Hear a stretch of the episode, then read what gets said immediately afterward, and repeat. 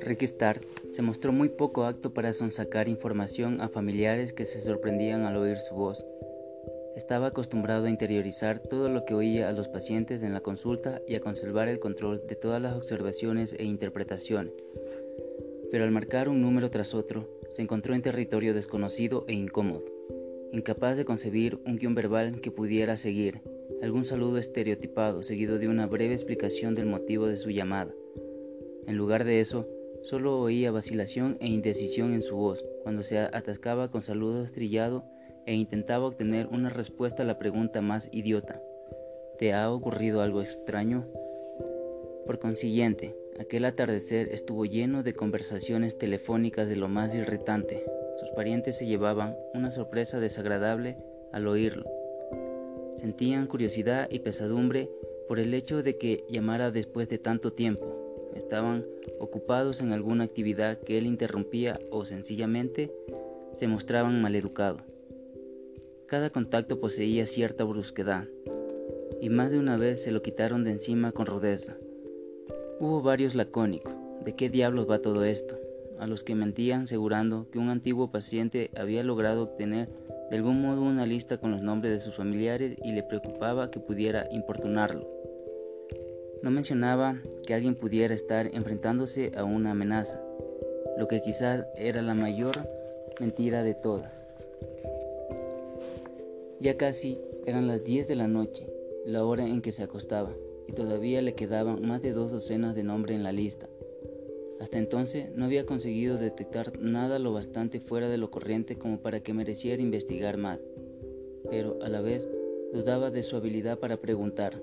La extraña vaguedad de la carta de Rumpelstiltskin le hacía temer que la conexión se le hubiera pasado por alto. Y también era posible que, en cualquiera de las breves conversaciones que había mantenido esa tarde, la persona con que el autor de la carta se había puesto en contacto no hubiera contado la verdad a Ricky. Por lo demás, había habido unas cuantas llamadas frustrantes sin contestar y en tres ocasiones tuvo que dejar un mensaje forzado y crítico en un contestador automático. Se negaba a creer que la carta recibida ese día fuese una mera broma pesada, aunque eso habría estado bien. La espalda se le había entumecido, no había comido y estaba hambriento. Tenía dolor de cabeza, se mesó el cabello y se frotó los ojos antes de marcar el número siguiente, sintiendo una especie de agotamiento que le martillaba la sien. Consideró que el dolor de cabeza era una pequeña penitencia por la conclusión a la que estaba llegando estaba aislado y distanciado de la mayoría de su familia. El pago del olvido. Pensó mientras se disponía a llamar el vigésimo primer nombre de la lista que le proporcionó Rupenstinsky. Seguramente no era razonable esperar que los parientes de uno aceptaran un contacto repentino tras tantos años de silencio, sobre todo los parientes lejanos, con quienes tenía poco en común. Más de uno se había quedado callado al oír su nombre, como si tratara de recordar quién era exactamente. Esas pausas le hacían sentir un poco como un viejo ermitaño que bajara de la cima de una montaña, o un oso durante los primeros minutos después de una larga hibernación. El vigésimo primer nombre solo le resultaba remotamente familiar. Se esforzó a intentar asignar una cara y una categoría a las palabras que tenía adelante. Una imagen se formó despacio en su cabeza. Su hermano mayor, que había fallecido 10 años antes. Tenía dos hijos, y este era el mayor de los dos. Eso convertía a Ricky en un tío bastante desangelado. No había tenido contacto con ningún sobrino desde el entierro de su hermana. Se devanó los sesos tratando de recordar no solo el aspecto, sino algo del nombre. ¿Tenía esposa, hijos, profesión? ¿Quién era? Sacudió la cabeza. No recordaba nada. La persona con quien tenía que hablar apenas si poseía más entidad que un nombre extraído de un listín telefónico. Estaba enfadado consigo mismo. No está bien, se dijo. Debería recordar algo. Pensó en su hermana, 15 años mayor que él, una diferencia de edad que los convertía en miembros de la misma familia, situados en órbitas distintas. Ella era la mayor, él era fruto de un accidente, destinado a ser siempre el bebé de la familia. Ella había sido poetisa, titulada por una universidad para mujeres de buena familia en los años 50. Había trabajado primero en el mundo editorial y se había casado bien, después con un abogado de Boston especializado en derecho mercantil. Sus dos hijos vivían en Nueva Inglaterra. Ricky observó el nombre en la hoja que tenía delante. Leyó una dirección de Deerfield, Massachusetts, con el prefijo 413. De repente recordó algo. Su sobrino era profesor de un instituto privado de esa ciudad. Se preguntó qué enseñaría. La respuesta llegó en unos segundos. Historia. Historia de Estados Unidos. Entornó los ojos y visualizó un hombre bajo y enjuto con chaqueta de tweed, gafas con montura de concha y un cabello rubio rojizo que le clareaba con rapidez. Un hombre con una esposa como mínimo cinco centímetros más alta que él. Suspiró y, y provisto por lo menos con algo de información, marcó el número y esperó mientras el timbre sonaba media docena de veces antes de que contestara una voz que tenía el tono inconfundible de la juventud, grave pero impaciente. Diga. Hola, dijo Ricky. Quisiera hablar con Timothy Graham. Soy su tío Frederick, doctor Frederick Starr. Soy Tim hijo. Hola Tim, dijo Ricky tras vacilar un momento. Me parece que no nos conocemos. Pues sí, nos conocemos. Nos vimos en el entierro de la abuela. Estaba sentada justo detrás de mis padres en el segundo banco de la iglesia y dijiste a papá que era una bendición que la abuela no hubiera durado más. Recuerdo lo que dijiste, porque entonces no lo entendí. Debías de tener siete años y ahora tendrás casi diecisiete. Pues para ser nuestro único encuentro lo recuerdas muy bien. El joven consideró esta afirmación antes de contestar. El entierro de la abuela me impresionó mucho. No entro en detalles, sino que cambió de tema. ¿Querías hablar con papá? Sí, si es posible. ¿Para qué? Ricky pensó que se trataba de una pregunta poco corriente para alguien joven. No tanto porque Timothy, hijo, quisiera saber para qué, ya que la curiosidad es consustancial a la juventud, sino porque su tono sonó con un ligero matiz protector. Ricky pensó que la mayoría de adolescentes se habría limitado a llamar a su padre a gritos para que contestara y habría vuelto a sus quehaceres, ya fuera a ver la tele, hacer deberes o jugar a videojuegos, porque la llamada repentina de un familiar mayor y lejano no era algo que incluyera en su lista de prioridad. Bueno, se trata de algo un poco extraño, dijo. Hemos tenido un día extraño, contestó el adolescente, y eso quiso saber Ricky. Pero el muchacho no contestó a la pregunta. No estoy seguro de que papá quiera hablar con alguien ahora, a no ser que sepa de qué se trata, indicó. Entiendo, dijo Ricky con cautela. Pero lo que tengo que decirle podría interesarle, el joven respondió. Papá está ocupado en este momento. La policía todavía no se ha ido. La policía... Ricky inspiró con rapidez. ¿Ha pasado algo? El muchacho obvio obvió la pregunta para hacer una a su vez. ¿Para qué has llamado? Es que no hemos sabido nada de ti en muchos años, diez por lo menos, desde el entierro de tu abuela. Eso, exacto, porque ahora de repente. Ricky pensó que el chico tenía razón de recelar. Empezó el discurso que tenía preparado. Un antiguo paciente mío. Recuerda que soy médico, ¿verdad, Tim? El caso es que podría intentar ponerse en contacto con algún familiar mío. Y, aunque no hemos estado en contacto en todos estos años, quería avisaros, por eso he llamado. ¿Qué clase de paciente? Eres psiquiatra, ¿no? Psicoanalista. ¿Y ese paciente es peligroso o está loco o las dos cosas? Creo que debería hablar de esto con tu padre. Ahora está con la policía, ya te lo dije. Creo que están a punto de irse.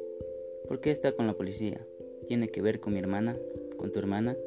Ricky intentó recordar el nombre de la chica y visualizarla, pero solo recordaba una niñita rubia, varios años menor que su hermano. Los veía los dos sentados a un lado en la recesión, después del funeral de su hermano incómodos con su ropa oscura y rígida, callados pero impacientes, ansiosos de que aquella sombría reunión se disipara y la vida volviera a la normalidad.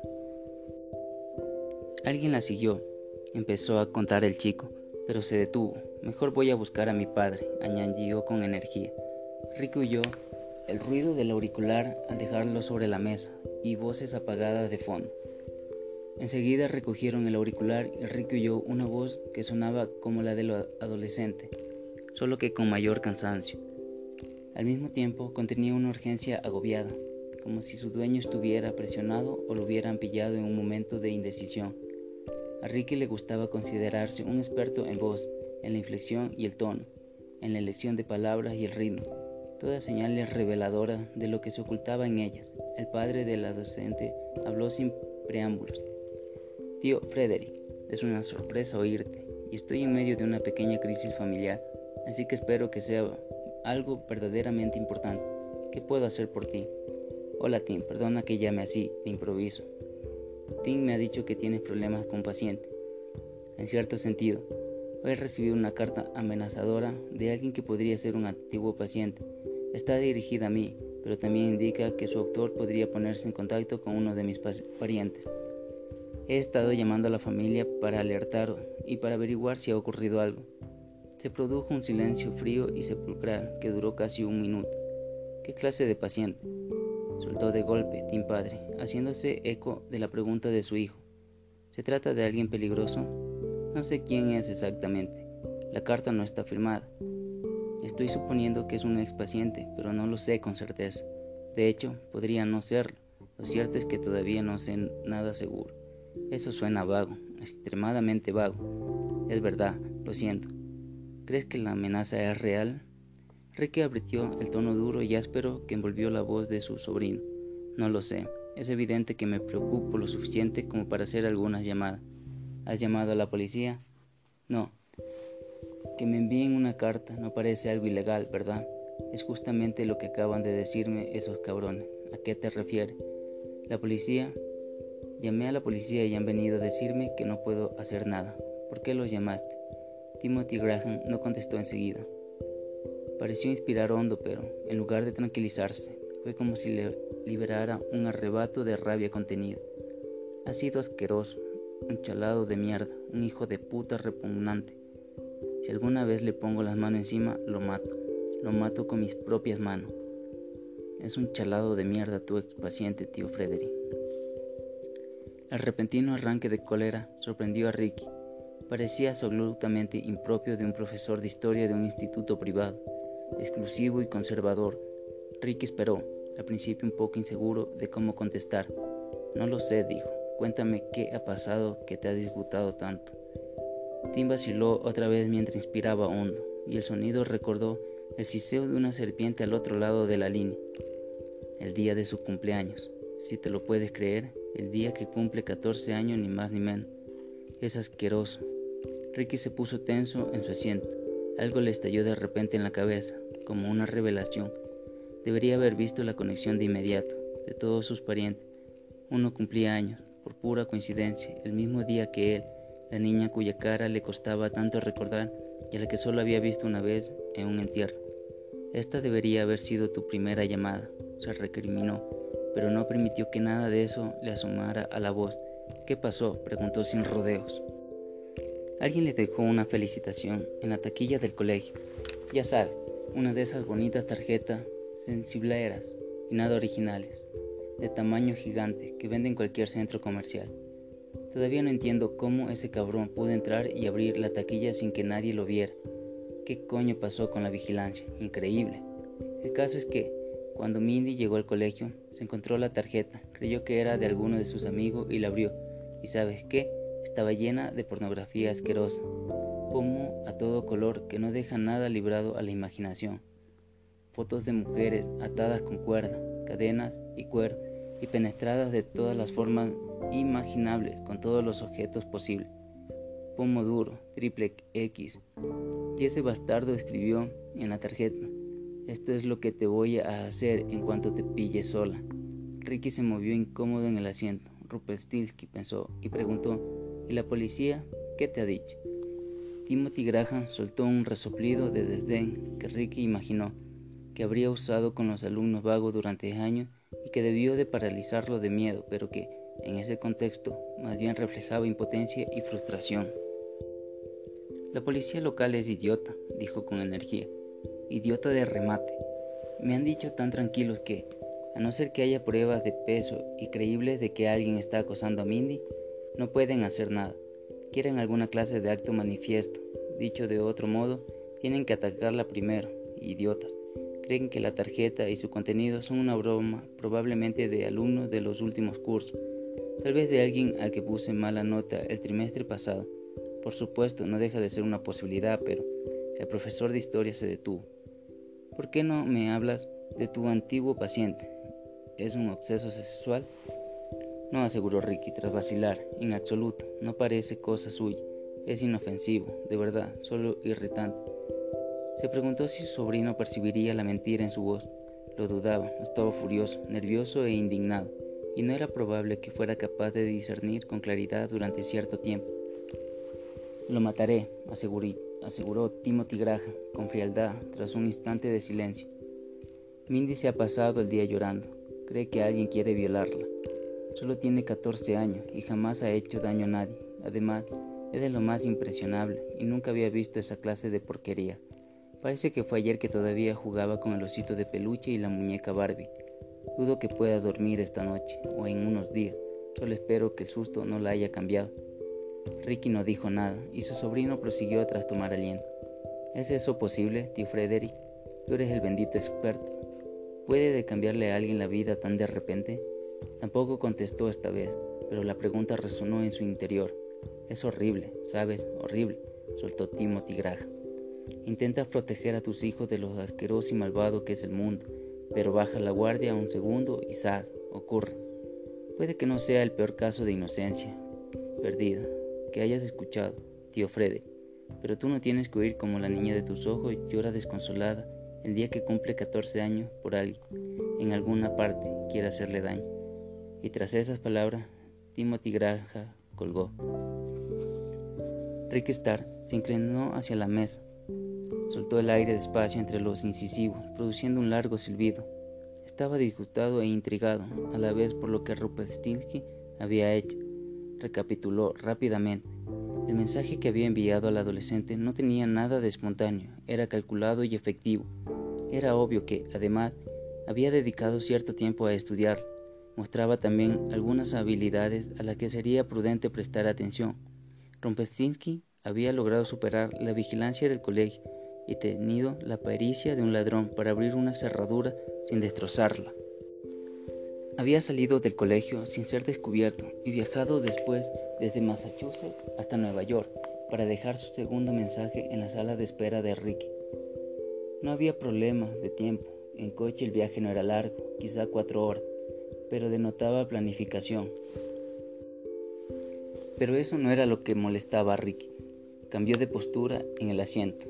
Las palabras de su sobrino parecían resonar en la consulta, rebotando en las paredes y llenando el espacio con una especie de calor, inocencia perdida.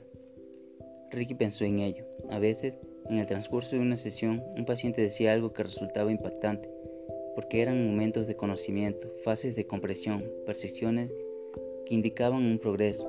Eran los momentos que todo psicoanalista buscaba. Solían ir acompañados de una sensación de aventura y satisfacción, porque señalaban logros a lo largo del tratamiento. Esta vez no. Ricky sintió una incontrolable desesperación acompañada de miedo.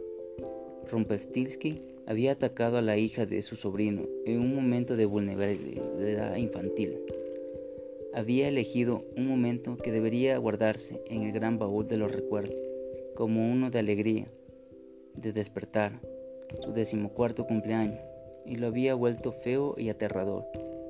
Era la amenaza más fuerte que Ricky podía imaginar, la más provocadora que podía concebir. Se llevó una mano a la frente como si tuviera fiebre. Le sorprendió no encontrarse sudor en ella. Pensamos en las amenazas como en algo que compromete nuestra seguridad, se dijo. Un hombre con una pistola o un cuchillo, víctima de una obsesión sexual, o un conductor borracho que acelera sin precaución por la carretera, o alguna enfermedad insidiosa, como la que mató a mi esposa, que empieza a carcomernos las extrañas. Se levantó de la silla y empezó a pasearse nerviosamente arriba abajo. Tememos que nos maten, pero es mucho peor que nos destruyan. Echó un vistazo a la carta de Rupastinsky. Destruir. Había usado esa palabra junto con arruinar. Su oponente era alguien que sabía que, a menudo, lo que nos amenaza de verdad y cuesta más de combatir es algo que procede de nuestro interior. El impacto y el dolor de una pesadilla pueden ser mucho mayores que el de un puñetazo. Asimismo, a veces lo que duele no es tanto ese puñetazo como la emoción tras él. se detuvo de golpe y se volvió hacia la pequeña estantería que había contra una de las paredes laterales de la consulta, repleta de obras, en su mayoría libros de medicina y revistas profesionales. Esos libros contenían literalmente centenares de miles de palabras que diseccionaban clínica y fríamente las emociones humanas. De pronto comprendió que era probable que todos esos conocimientos no le sirvieran de nada. Lo que quería era sacar un libro de un estante, hojear el índice y encontrar una entrada en la R para Rupenstinsky que incluyera una descripción sucinta y sencilla del hombre que le había enviado aquella carta. Sintió miedo, porque sabía que no existía tal entrada, y se encontró volviendo la espalda a los libros que estaba ese momento había definido su profesión. Y lo que recordó a cambio fue una secuencia de una novela que no releía desde su época de universitario. Ratas, pensó. Ponían a Winston Smith en una habitación con ratas porque sabía que era la única cosa del mundo que le daba miedo de verdad. No la muerte ni la tortura, sino la rata. Miró alrededor. Su piso y su consulta eran dos lugares que en su opinión lo definían bien y donde se habían sentido cómodo y feliz durante muchos años. Se preguntó en ese instante si todo eso iba a cambiar y si de repente iba a convertirse en su habitación 101 de ficción, un lugar donde guardaban lo peor del mundo.